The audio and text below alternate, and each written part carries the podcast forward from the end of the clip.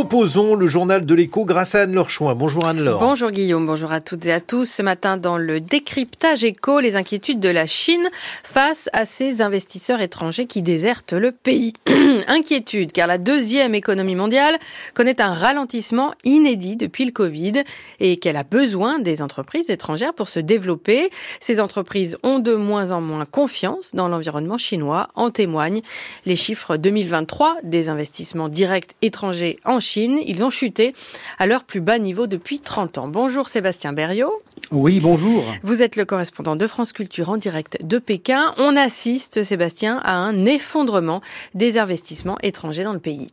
Oui, ce sont des chiffres officiels qui viennent d'être dévoilés ici par l'administration d'État d'échange. En 2023, le montant des investissements directs étrangers en Chine s'est élevé à seulement 33 milliards de dollars. Alors pour bien comprendre le caractère préoccupant de cette évolution, il suffit de regarder le même chiffre deux ans plus tôt, en 2021, en plein Covid. Les entreprises étrangères avaient investi plus de dix fois plus, 350 milliards de dollars. 33 milliards, ça veut dire qu'on est revenu désormais au niveau de 1993, un retour très loin en arrière à une époque où la Chine décidait à peine d'accélérer ses réformes. Dans le détail, on voit que cette tendance est assez générale. Ça concerne les investissements japonais, coréens, taïwanais ou encore américains, avec quelques exceptions. Les Allemands, par exemple, ont enregistré un record d'investissement l'an passé à 13 milliards de dollars grâce à quelques gros contrats conclus notamment dans l'automobile. Tout cela est évidemment inquiétant pour l'économie chinoise qui a besoin des liquidités étrangères pour se redresser. Comment peut-on expliquer ce climat qui incite donc les entreprises étrangères à une très grande prudence en Chine?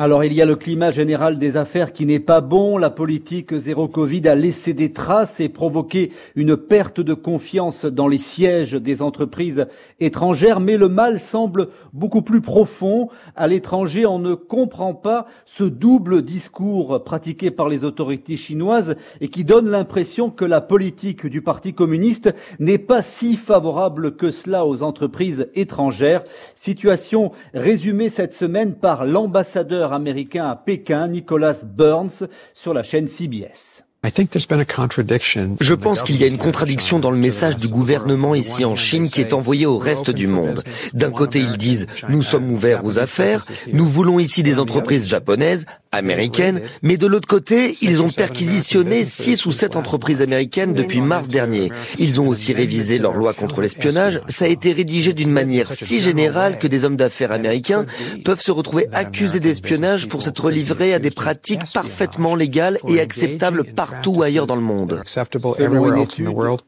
Selon une étude de la Chambre américaine de commerce en Chine, 40% des entreprises étrangères interrogées n'ont pas prévu de se développer et d'investir sur le sol chinois au cours des trois prochaines années, mais sans pour autant vouloir quitter le pays. Malgré ses difficultés et ses contradictions, la Chine reste incontournable. Si les entreprises étrangères investissent moins en Chine, c'est aussi, Sébastien, parce que les Chinois se développent et ces investissements locaux représentent désormais une concurrence nouvelle à l'intérieur même du pays.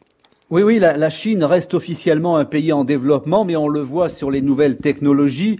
Euh, les Chinois avancent très vite et dans certains secteurs de pointe, les entreprises étrangères peuvent se retrouver rapidement dépassées, ce qui peut les pousser à moins investir. L'exemple le plus frappant, ce sont les véhicules électriques où, grâce à leur savoir-faire et un succès éclatant avec l'aide de la puissance publique, les entreprises chinoises peuvent se passer de certains investissements étrangers. Merci beaucoup Sébastien Berriot. On retrouve votre décryptage éco à la page du journal de l'écho sur le site de France Culture. Et puis les États-Unis n'en finissent pas de se dépêtrer avec leur budget pour 2024. Il doit faire l'objet d'un accord entre les deux parties au Congrès au risque d'un shutdown, c'est-à-dire la mise à l'arrêt partiel du fonctionnement de l'administration fédérale. Depuis plusieurs mois, démocrates et républicains n'arrivent pas à s'accorder ou, que sur des prolongations de budget de quelques jours. Hier, un accord de principe a été trouvé qui prolonge une partie du budget actuel d'une semaine et une autre partie jusqu'au 22 mars. Quant au budget français, qui doit trouver 10 milliards d'euros d'économies dans les prochaines semaines à la demande de Bercy, il inquiète les acteurs de l'économie sociale et solidaire.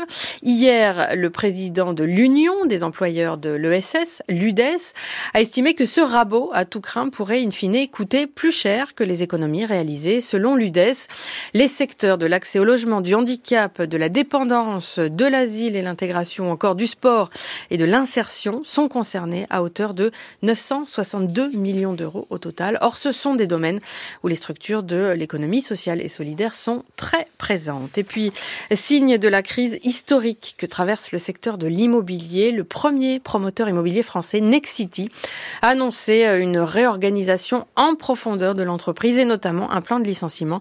Le nombre d'emplois touchés n'a pas été dévoilé. Il y a quelques jours, c'était la branche immobilière du constructeur Vinci qui annonçait avoir enclenché le même processus. Parmi les facteurs de cette crise, la hausse des coûts de construction et les taux élevés du crédit immobilier.